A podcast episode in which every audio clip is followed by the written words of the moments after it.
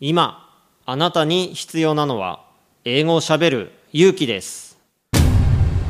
西澤ロイの英語でスピーカー。今月のゲストは東進ハイスクール英語講師の安河内哲也先生をお迎えしています。英語でスピーカー。Oh, the last time I uh, forgot to talk about uh, Yasukochi's third rule for speaking English. The third rule is, of course, speak in a loud voice. Okay?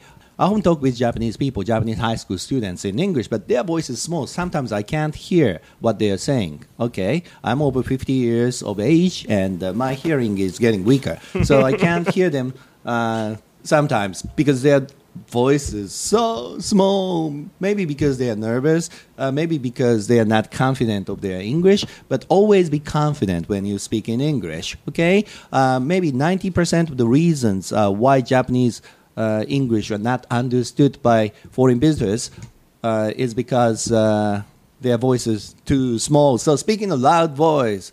Hello. How are you? And they will understand you. Okay.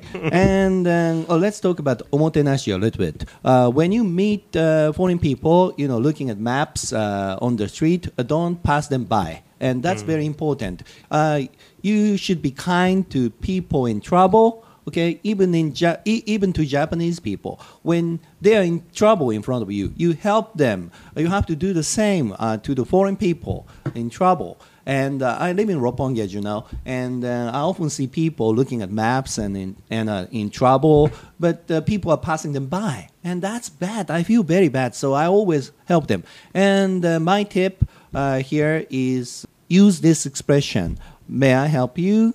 Or "Hello, are you in trouble? Are you in trouble? Uh, you need any help? May I help you?" But first, you can say "Konnichiwa," maybe. Uh, Yeah.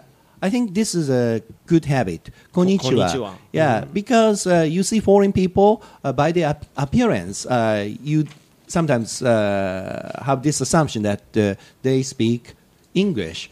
But uh, sometimes this might be rude. They are in Japan, so just looking at the color of their hair, color of their skin, you say, uh, "Oh, hi, how are you? And may I help you?" some people might feel this is a little rude. Mm. Uh, so maybe you can say, Konnichiwa, do you speak English? And may I help you? Yeah, this might be a good habit.